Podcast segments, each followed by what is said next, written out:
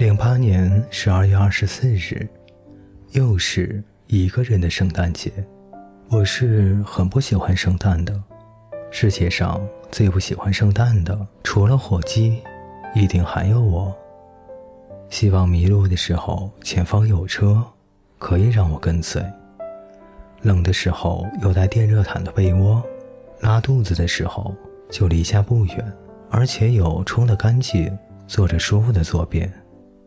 寂寞的时候知道你在爱我，困的时候有他段时间可以睡觉，不知道说什么的时候，你会温柔的看着我，笑我词穷。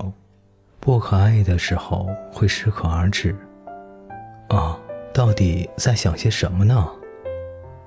工作的时候，我和老板娘聊天，聊到我住的地方太热了，又没有空调，我晚上几乎没有办法睡。老板娘忽然说：“那你搬到官邸住好了，反正现在就我自己偶尔住在这里。你来了以后，我回家也算有个人帮我照看这里。”她说。我们这里吃的喝的都有，你也不用给钱。看到坏了灯泡，帮我换了就行。于是就这样，二十四日晚上，变身路南，明天搬家到官邸，到二月份才会找房子。圣诞快乐，并新年快乐，并过年好。二零零九年二月十八日，住在官邸，一。有的时候，我觉得自己活在别人的生活里，感觉上好像不知不觉的，一点点的脱离了所谓的自己的世界。二，一月末的时候去了悉尼，来澳洲快三年了，还是第一次去悉尼。我之前对悉尼的印象总是不好，觉得节奏很快，人没有墨尔本的人淳朴，公共交通工具服务又差。消费又高，但这次的悉尼之旅玩得很开心。临回墨尔本的前一天，在师傅家接到杰瑞的电话，他说我上楼的时候不小心磕到了脚趾头，喷出来很多血，脚趾盖也歪了。如果明天好些，我就去接你。我说好，早日康复。我和杰瑞之前只是在网上断断续续的聊天，他是上海人。长得有点像五月天的阿信，话不多，狮子座。曾经他说邀请我来悉尼玩，他说我家离机场很近，我可以开车去接你，三分钟就到了。我知道一个很秘密的地方，看悉尼的夜景很美。如果你来了，我可以带你去。下午五点的时候，我在师傅家的客厅里看卫星转播的《星光大道》，电话忽然响了起来。杰瑞说：“我已经在门外了，出来吧。”我和师傅说再见。师傅从屋子里跑了出来，说是要看小帅哥。结果杰瑞没有下车，师傅只是笑着和我点头说：“车不错，车不错。”杰瑞戴着大小适中的黑色墨镜。他问我饿不饿，我说不怎么饿。他说：“那好，那我们先去海边吧。”途中我们很少讲话。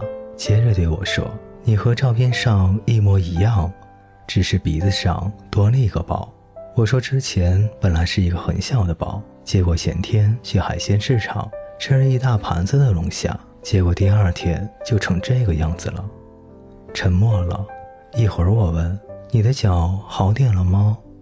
他说：“只是不能跑、走路或者开车什么的都没有问题。”我顺着他踩油门的地方看去，包扎的样子好像是小脚趾上长了一个春卷。他问：“你住在墨尔本哪里？也是和朋友合租的房子吗？”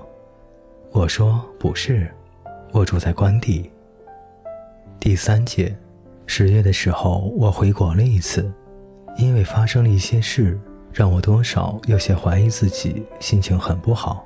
看电影的时候被装在塑料球里，金丝熊对闪电狗说：“遇见你以后的每一秒都是我的人生巅峰。”我觉得我人生巅峰的时刻就是每一次被你喜欢的时候，就好像莫文蔚里歌词唱的那样：“过去我哪有明媚烁烁闪耀，全靠你说爱我，让我觉得自己紧要。十一月末的时候，校业考试结束，准备回国住三个月。因为暑假开始，学生村很多的学生都陆陆续续的搬了出去，整个一层也只有两三个人。因为学生村的人越来越少，管理员关闭了一半以上的卫生间、浴室和厨房，其中包括我使用的几个。于是每次做饭的时候，我都要拿着我的厨具跑到新楼去做饭。这样过了几天，我就厌倦了，于是去超市买了很多水果和沙拉，装满了我整个冰箱。实在饿了，就开车下山。后来有天上班的时候，老板问我在家都做些什么吃，我说我都不做饭，天天吃沙拉。后来老板又听说我住的地方很热，而且没有空调，然后他就对我说：“安东尼呀，你干脆就搬来官邸住好了，也不用付房租，只是看到哪里灯泡坏了，你就把灯泡换一换。”我说这样太麻烦了。老板说：“不会呀。”这样你上班也方便，反正就我一个人在那里住。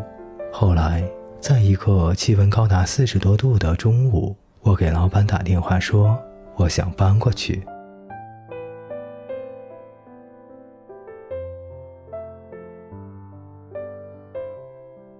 各位听众朋友，本节故事就为您播讲到这里，感谢您的陪伴，我们下节再见。